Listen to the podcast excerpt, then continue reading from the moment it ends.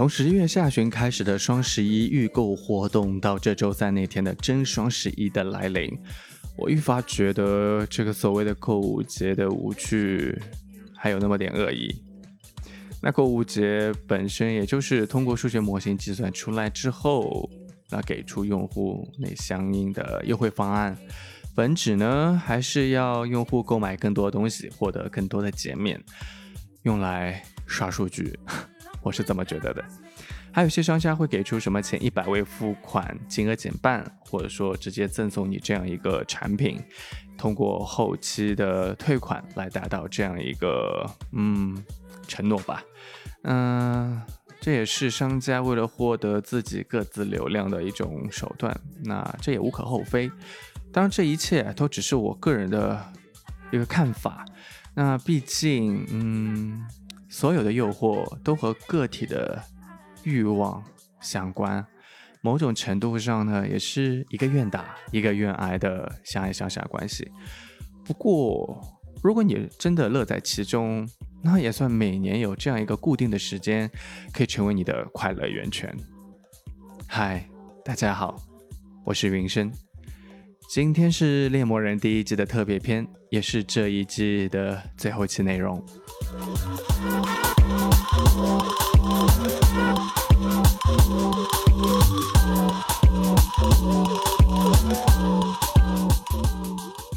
关于剧集，我几乎每期都要忍不住吐槽导演和编剧，毕竟他们每一集都没有让人失望过。那大家或许还能记得我说过，剧集的改动和跳跃让我在写稿的时候特别难受。但也的确是在这个过程中，嗯，需要不断反复阅读《猎魔人》小说第一二卷。那即便这是安杰伊·萨普科夫斯基的早期作品，他笔下的人物与故事都那样的迷人。所以呢，我就更希望大家能了解小说中故事真正的模样，以及在这里再次安利大家去买书看吧。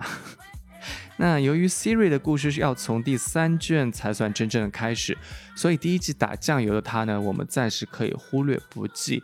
但是作为 Garrett 天选的唯一爱人 Yennefer，那剧集对于这两人情感线处理可不是一般的潦草和敷衍。嗯，编剧应该被绑起来，然后用羽毛挠脚底板。所以十月的时候我就在想啊，嗯，等正片结束后，应该要和大家一起来聊一聊这两人的情感线。于是就有了今天的特别篇。因为整个更新周期跨度也不算短了，而且剧集也是一年前的事情了，所以先和大家梳理一下，直到小说卷二完结时这段时间中两人情感的时间线。Garrett 和 Yennefer 第一次相遇是发生在《猎魔人》卷一《白狼崛起》短篇小说集中的三个愿望的故事里，也就是剧集的第五集。那紧接着就是《猎魔人》卷二《宿命之剑》短篇小说集中的可能之剑。故事因为组团猎龙，两人第二次相遇。然而剧集第六集中则变成了最后，Yennefer 发现原来当时 Garrett 向灯神所许的愿望就是要他们在一起。所以女术士开始怀疑她对猎魔人的情感是不是只是因为灯神的缘故。接着再在金龙的那句话之后，更是怒不可遏，独自一人离开了。然而在小说中，耶内弗是知道猎魔人当时许的什么愿望的，而在猎龙时相遇，那已经是在三个愿望故事之后四年的事情了。猎魔人前去和女术士打招呼。那也不像剧集里那样，两人快乐的滚了床单，而是 Yennefer 把 Garrett 劈头盖脸的骂了一通。你在想什么，Garrett？你以为我们还能轻松愉快的谈话吗？你以为我们还能一起旧时光？你以为这场谈话之后，我们还能躺到马车里，滚着毛皮做爱？你以为，以为我们还能约梦重温？是这样吗？Garrett 不清楚女术士是真懂读心术，还是只是蒙对了他的想法。他只能保持微笑，一言不发。过去的四年时光发挥了作用，Garrett。我已经战胜了伤痛，正因如此，我才没一见到你就往你脸上吐口水，但你也被得寸进尺。Yennefer，闭嘴！我给你的比我给任何男人的都要多。你这坨狗屎！我也不知道我干嘛会选择你，而你，哦不，亲爱的，我不是妓女，也不是你在随便哪条森林小路上撞见的精灵，可以让你第二天在对方醒来前溜之大吉，只在桌上留下一束紫罗兰。那种女孩只会沦为笑柄。当心，你敢再多说一个字，我保证让你后悔。所以，男生们，你们学到了吗？女生的小心思和小骄傲，有时候真的不是你以为的那样。但不得不说的是，如果 Yennefer 不是 Geralt 天选那一个，那他的认真也就真的打水漂了。但如果他们俩又不是因为奇怪的缘分捆绑着，也许都不会再见。嗯，那之后随着这个故事推进。他们俩又经历了断桥、被矮人和掠夺者们绑在马车上等一系列事情之后呢，女巫师和猎魔人又在了一起。即便金龙最后那句“你们不会有结果的”这句话，也没有让他们分开。虽然这句话深深地印在了耶内弗的心里。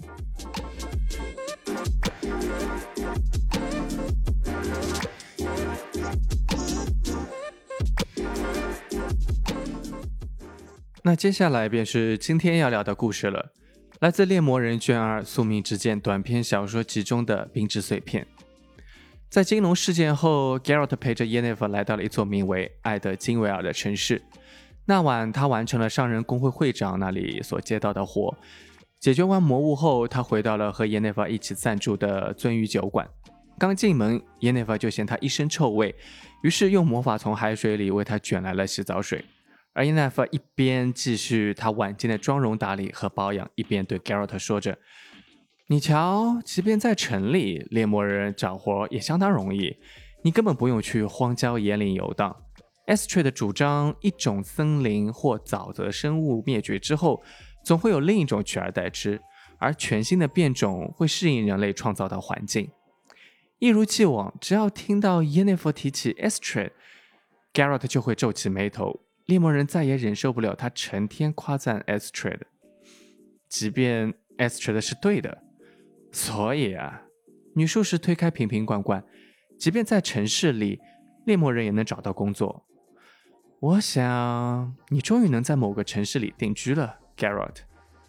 那还不如让魔鬼把我抓走，他心想，但没说出口。反驳 Yennefer 只会导致争吵，而跟 Yennefer 争吵。是件很危险的事情。女术士问他洗好没？洗好了就从浴缸里出来。Garrett 照做了。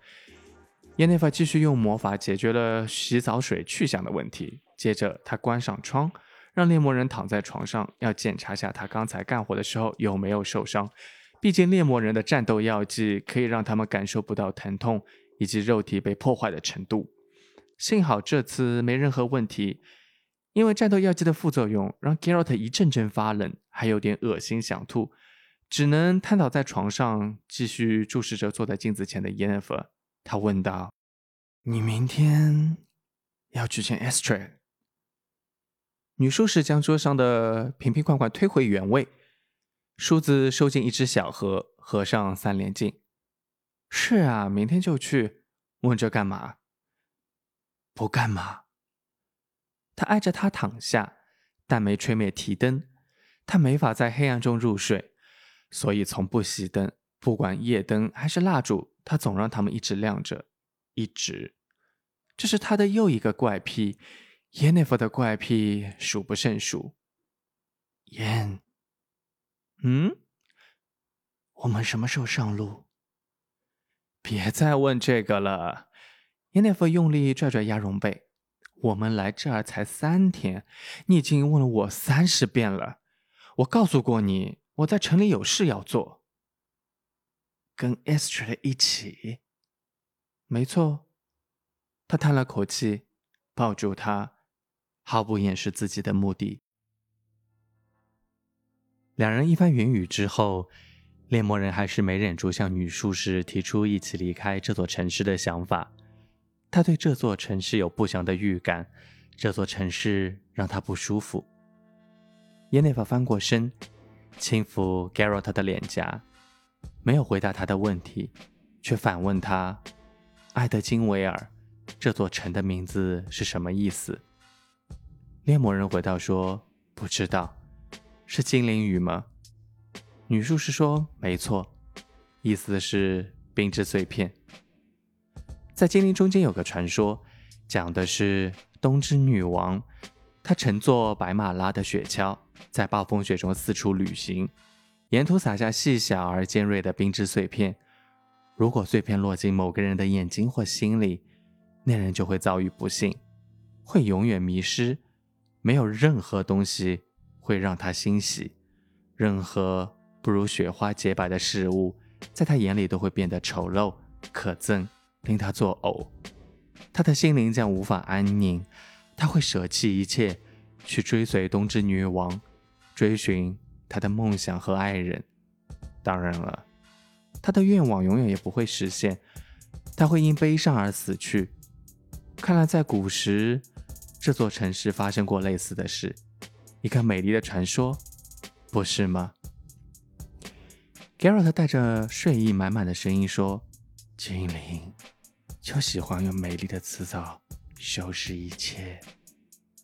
耶内弗亲吻了他的脸颊，低声说：“你这个猎魔人，一点浪漫情调都没有。”接着又说了许多，结果却发现猎魔人早就睡着了。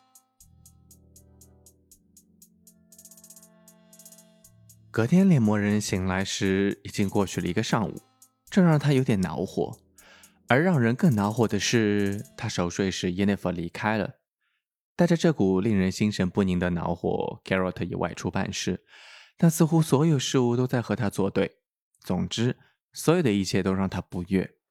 办完计划中的事情后，他来到 Esther 的工作室，想要见 y e n n i f e r。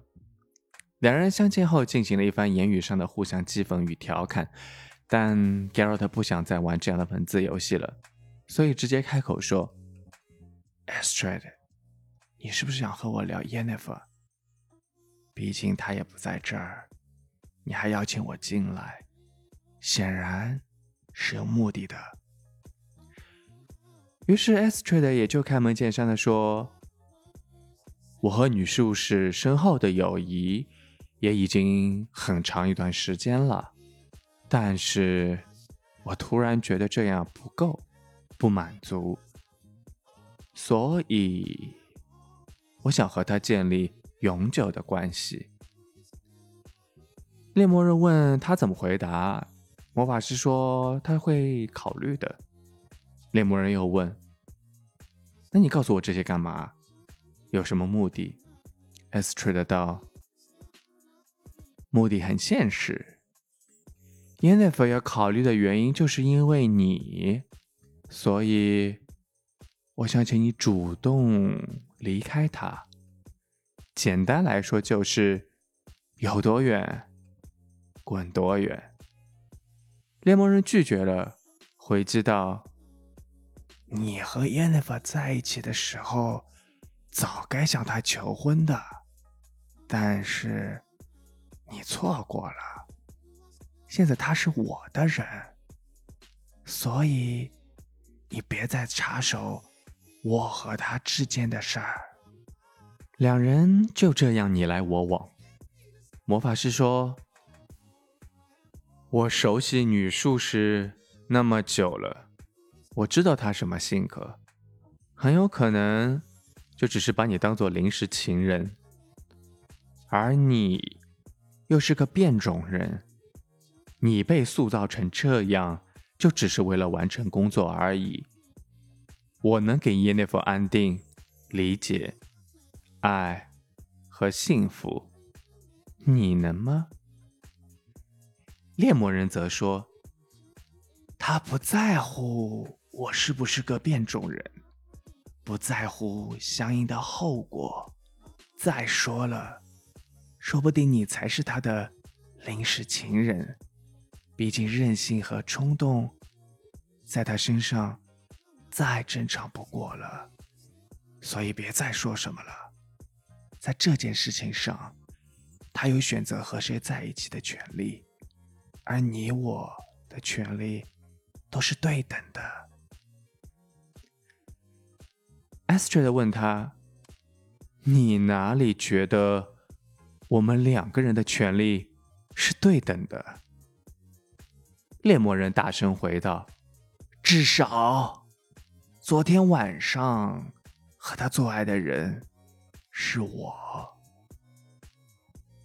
这就是你认为的权利？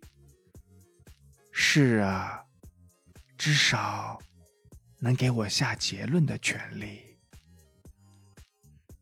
那今早和他做爱的我，也能得出我的结论了。两个男人在这种幼稚愚蠢的对话中结束了会面。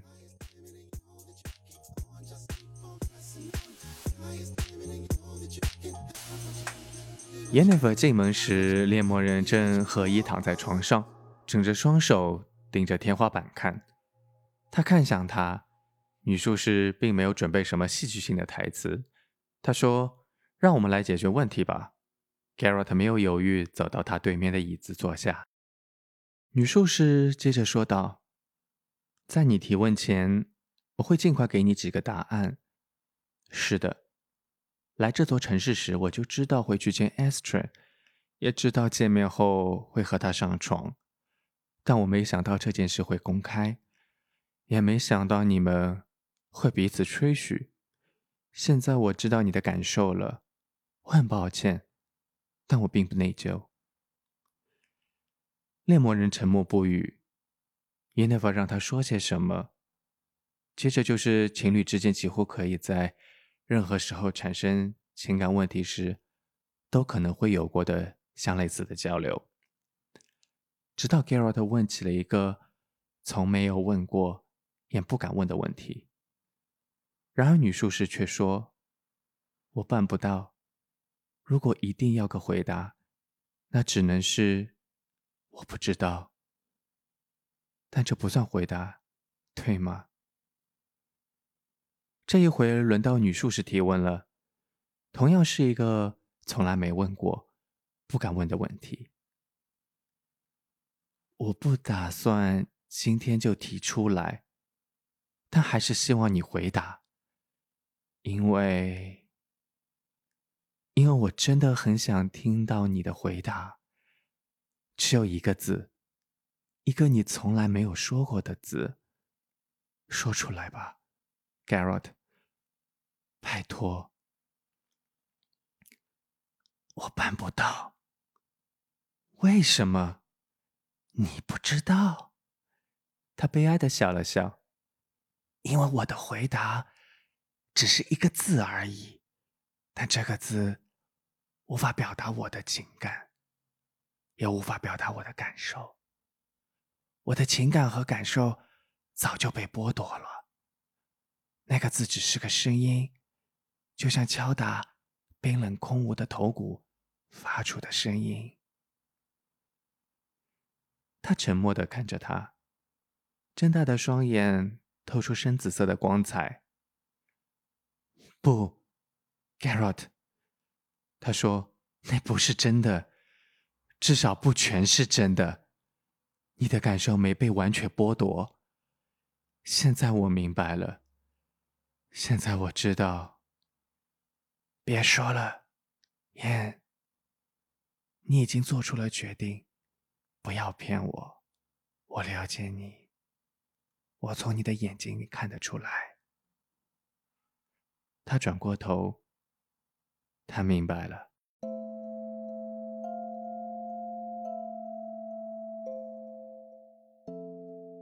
其实，在小说中，他俩的这一番真情对白被安排在单独的一个小章节里。因为篇幅的关系，我只是给大家节选删减出了答案。因为这座城市，爱德金威尔冰之碎片背后所隐喻的一切，就如同他两人的关系。即便从节选中，我想大家都能感受得到，他们对话的基调是悲伤的、痛苦的、难以抉择的。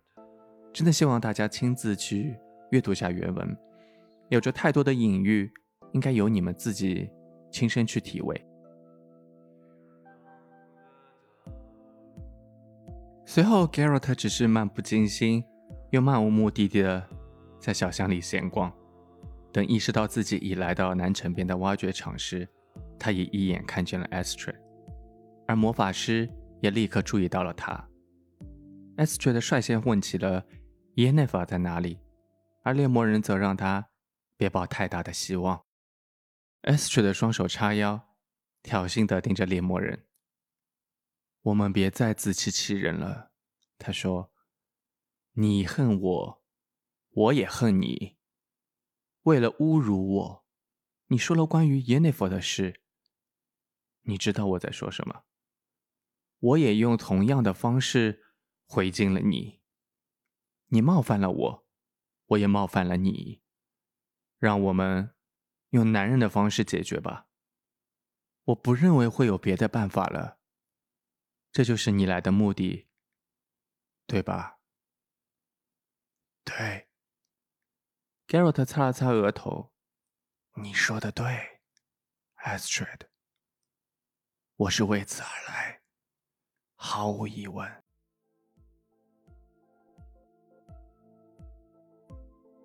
于是两人决定明天日出后两小时，在猎魔人所过来的那个广场上，一个名叫……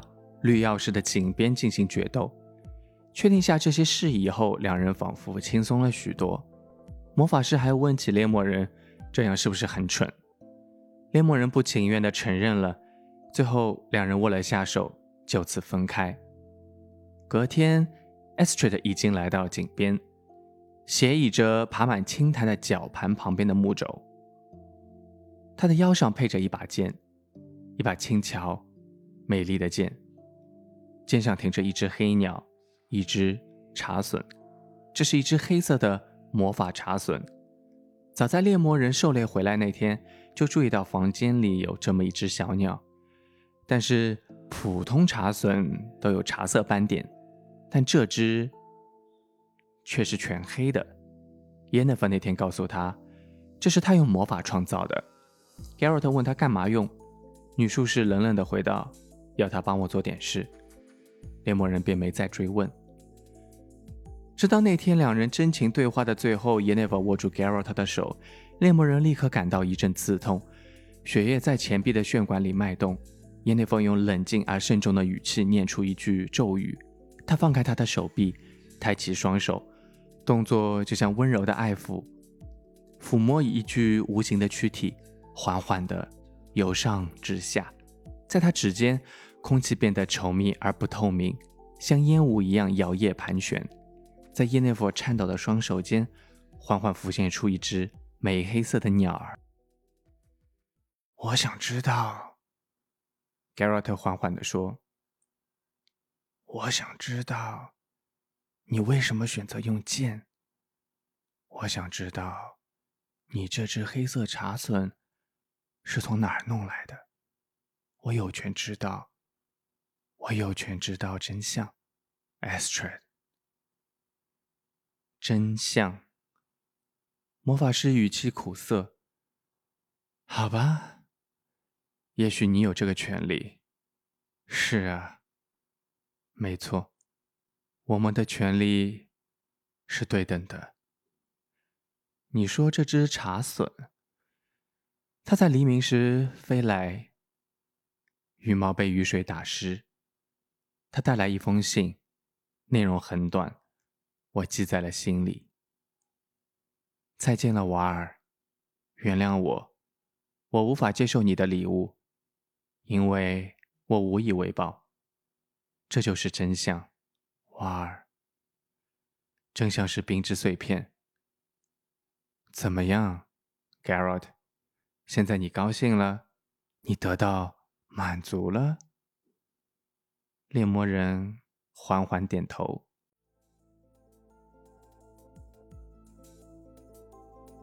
Astrid 是魔法师的小名，而瓦尔才是他的真名。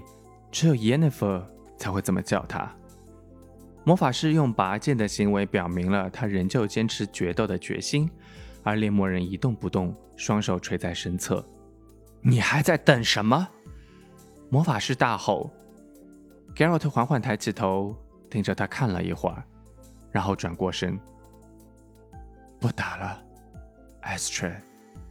他轻声道：“再见。”他走上街道，没有回头，更没有理会身后魔法师的咆哮与言语。他就这么往前走，不在意匆忙让道的行人和飞快关紧的门窗。任何人和任何事，他都毫不理会。他在想酒馆里等着的信。猎魔人加快脚步，他知道，一只被雨水打湿的黑色茶笋正在床边等他。弯曲的鸟嘴里衔着一封信，他要尽快读到那封信。虽然内容他早已知晓。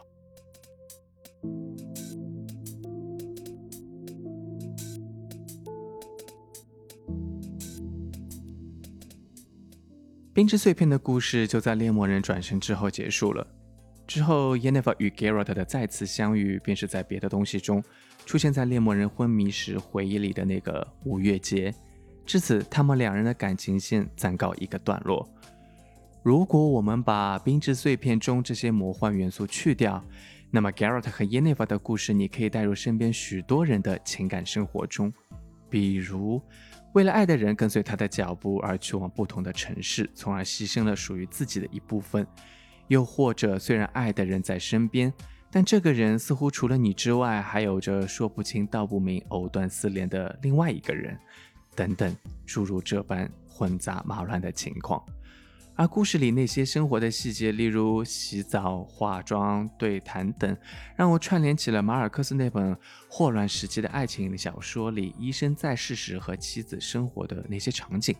而猎魔人因为服用了战斗药物，导致某个部位无法达到有趣的硬度时，在女术士的魔法帮助下恢复神采后，两人还是像往常一样进行的部分，又让我脑中浮现出。陈丹燕在《成为和平饭店》这本小说中最后一部分里，女主人公和她的丈夫试图在和平饭店卫生间的浴缸里温存一番时，无奈上了年纪的丈夫已经力不从心的画面。所以，抛开一切修饰的外衣，生活、女人、男人、爱情粘合在一起后，其实剩下就是这些琐碎和困顿，偶尔迷人，但大多令人。厌烦又沮丧，只是情感对于每个个体而言太过于独特，所以关于冰之碎片真正的感受，还是需要你们自己去体会。好啦，第一季的猎魔人到这里就彻底结束啦，完结撒花。那接下来呢，我可能会休息一到两周，那么我们过阵子再见啦，大家。保重。